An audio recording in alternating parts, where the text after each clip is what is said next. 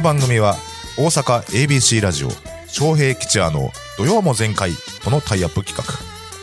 命知らずの異名を持つ関西テレビの元アナウンサー桑原翔平さんと俳優としても活躍中上方落語界注目の落語家桂吉也さんが朝日新聞ポッドキャストのトークに切り込みます。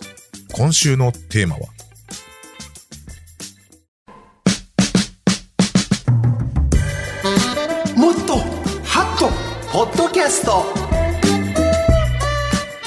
の枠を超え毎日配信されている無料の音声番組朝日新聞ポッドキャスト。土曜も前回でもハッとするような朝日新聞ポッドキャスト話題のエピソードをこの時間に紹介していきます、解説は朝日新聞大阪本社生活文化部の武田真雄さんです。よろしく。よろしくお願いいたします。よろしくお願いします。お願いいたします。本日取り上げる朝日新聞ポッドキャストテーマは落語家で僧侶のつゆのまる子さんについてでございます。はい。はい。えー、お団子の団に姫と書いて、これでまる子。まる子よね団四郎師匠のお弟子さんでね。はい。ダン姫さん違うんですマルコさんまる子さん。えー、武田真雄さん、まる子さんについて改めて教えていただきます。はい、あの、吉谷さんを前に紹介するのもなんか、釈迦に説法のようで恥ずかしいんですけどあの、2005年に梅雨の一門に入門されて、それで修行されて落落語家さんになってですね、その後2011年に出家もされて、県大衆の方で、それで、落語家兼二世二層という、あの、大谷選手じゃないですけど、二刀流という、そういう方です。寂聴さんみたいです。小説家で僧侶ってですね、寂聴さんですと。それで昨年はですね、道心寺というお寺を、はい。あの、改ざんされて、そちらの方のご住職もされてですね、人々の悩みに、えー耳を傾けていらっしゃるという、そんな活活躍をされている方です。はい。すごいですよ。大体梅雨の一門って女性の話家さん多いでねえーとね、宮子さんからそうね、えっ、と、男子郎師匠の、えーちょっと先輩に、えー、宮子師匠がいてはって、宮子師匠の一門は女性がもう5人、6人と。いるわけ。増えましたね。みんな出家してはるわけではないね違います。マルコさんは本当に特別というか。特別な人で、お寺も開いてね。はい。えー、何でもこういう、お坊さんに聞けっていうシリーズがあるんですか？これいつからやってるんですかそれはですね、あの、朝日新聞ポッドキャストで、えーニュースの現場からはいはいのシリーズとして始めたんですけど、おうこれは昨年の7月から。あ、7月から。はい。で、今は毎週日曜日にですね、えー更新されて配信されています。えー、どういったことをやられてるんですか？えーっとですね、まあ、ちょっとコロナ禍っていうこともあったので、ええまあ、ちょっと、その、もやもやしてる人も多いと思ったので、それじゃあ、まあ、ちょっと違う視点からなんかいろいろ語ってもらえる人がいたらいいなということで、お坊さんに声かけまして、それで、まあ、日々の、いろいろなことの話や、あるいはまあ修行ですとか、これは仏教的にはこういう意味があるとか、まあ深い話から世間の話までいろいろな形で語っていただいてます。ね。え、さあ、それではなぜ彼女は落語家であり、僧侶となることを選んだのか。早速先月配信された音声を聞きましょう。ニュースの現場から。タイトルは、つゆのまる子さん、落語家と僧侶どっちも、高一からの夢、志したわけ。ナビゲーターは朝日新聞ポッドキャストの岸上渉さんと久保智義記者、つゆのまる子さんです。宗教のこうことにも関心を持ちながら一方でこう落語家にもなりたいなっていう、なんかこうそこら辺はこうその後その2つの思いはどうなっていったんですか？あそうですね、だから最初は落語家になるか、尼さんになるかという、そういう二択というか、はね、悩みあったんですけれども、そしたらその法華経の中に、お釈迦様の教えを素晴らしいと思った人は、その自分の個性で、自分の持っている力で広めなさいって書いてあるんですよ。で、それやったら、どっちかという選択ではなくて、落語家になって、それからお坊さんになって、落語で仏教を広めるという、そういう仕事を自分で作り出したらいいんじゃないかなと思ったんです。高校生の時にですか？はい。早いなす早いですよね。すごいな高校生の時どうしてたかなんて思い出せないですよ ね。確かにねその宗教書をこう読み漁って高校生ってなると、はい。大丈夫かなってちょっと心配してしまうようなそうですよね。もせやから、あの、やっぱりその、クルアン、コーランの解説書を家で読んでた時なんかは、は母親も、あんた何してんねんって言われて、コーラン読んでんねん言うたら、ね、母親も、あらー言うて言うてたんですけどね。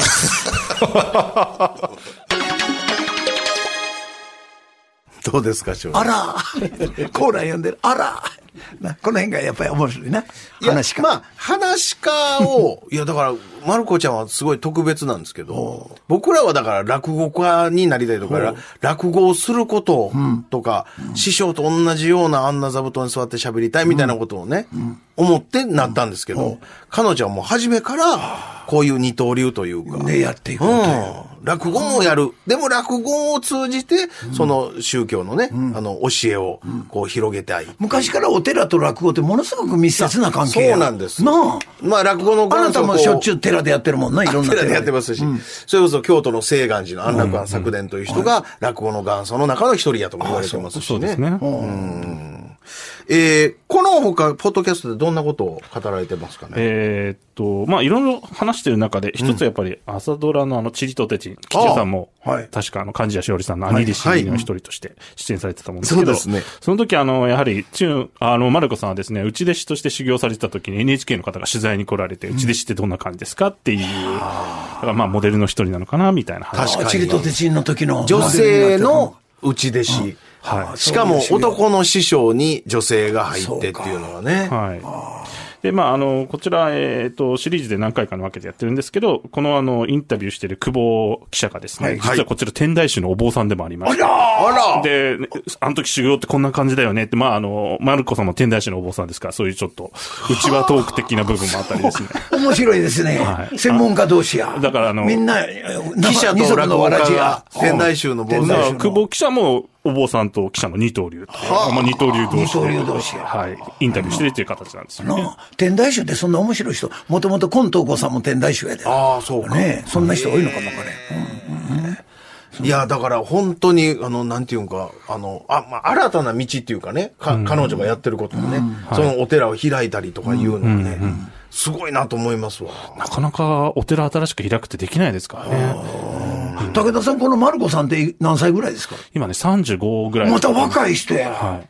若いねなあ、チャーミングですよ。本当に可愛らしい落語もしあるしねマルコいう名前つけられた時、師匠に、もうちょっと可愛い名前つけてくださいと。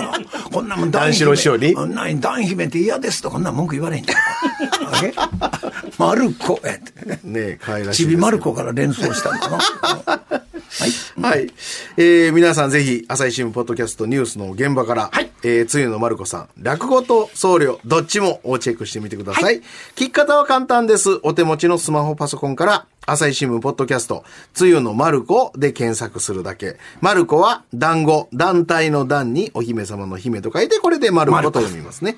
もしくは土曜も前回のツイッターで今日ご紹介したエピソードをリンクしておりますので、そちらからお聞きになることもできます。はい。さらに私たちが喋った今日の放送内容を来週金曜日17時、朝日新聞ポッドキャストの中で配信する予定です。そしてもう一つお知らせが。うん翔平さんが以前インタビューされた朝日新聞ポッドキャストが本日アップされてるので何？ちょっと聞いてみましょう。すごい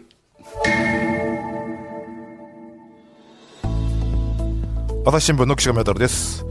えー本日はですね、なんとゲストに、えー関西ラジオ界の重鎮、やったフリーアナウンサーの 桑原翔平さんにお越しいただいています。桑原さんよろしくお願いしますあ。りがとう。そんなこと言うていただいたら、シリコそばに。はい。よろしくお願いします。お願いしますはい。で、翔平さんといえばですね、今あの ABC ラジオのですね、えー翔平記者の土曜も全開という番組の中で、あの、朝日新聞ポッドキャストのですね、この番組を紹介してくれるコーナーをねそう、でございます。や。ってますけども。ありがたいわ。あやらせていただきます。いかがですか？はい。もうね、はい。全く私ね、はい。そういうのデジタル関係あかんかったんです。はいはい。それをこれをね、はい。あのー ABC の戸谷プロデューサーから、はい。今度はね、ポッドキャストやると。はい。なんですね、それと。なんで実はこういうことで、ああいうことで、はい。朝日新聞がはい、ただで、はい。これな、はい。読者にな、いつも新聞紙面だけではない、はい。記者が独特の感覚で、はい。その新聞に載せられなかったことを言うてるおもろいコーナーやねん。それをやるいうことで、ありがとうございます。で、いろいろと。皆さん方に教えていただいて、ほらもう楽しいもんでございます。あありがとうごいざいます。武田さん今日アップされてるのはこれ前半を。そうですね。はい。あの、つ震災の話をされて、はいあの、お風呂の話ですとか、トイレの話ですとか、はいあとは、家がひ、土地が広がった話です。はいはいはい。震災によってね。はいもう27年前になります。大昔になるな。そうです、せやけどまた震災でね、本当に困ってる方ははいいらっしいっぱいいらっしゃいます。えー聞き手が岸上さんということで、ぜひ皆さん聞いてみていただきたい。ぜひよろしくお願いいたしますはいで、後半は後ほど、来週ぐらいですかね。そうですね、はい。来週土曜にアップされるはい予定でございます。ありがとうございます。過分な扱いを受けまして。いえいえいえいえ、重鎮ですから。いや、重鎮ですから。重鎮お尻ここそば重鎮ってどんなにかくね、重い鎮か。私は軽い鎮で有名でございます。はいはい、えー、皆さん、翔平さんのポッドキャストもぜひチェックしてみてください。よはい。朝日新聞大阪本社、えー生活文化部、武田真潮さんにお話をお伺いします。ありがとうございます。ありがとうございました。ありがとうございました。お聞きの皆さんもこのコーナーのご感想、取り上げてほしいテーマなどをお送りください。以上、もっとハット、ポッドキャストでした。昌平吉也の土曜も全開は毎週土曜午前10時から ABC ラジオ AM1008kHz FM93.3MHz で放送していますインターネットラジオラジコでも検索してみてください。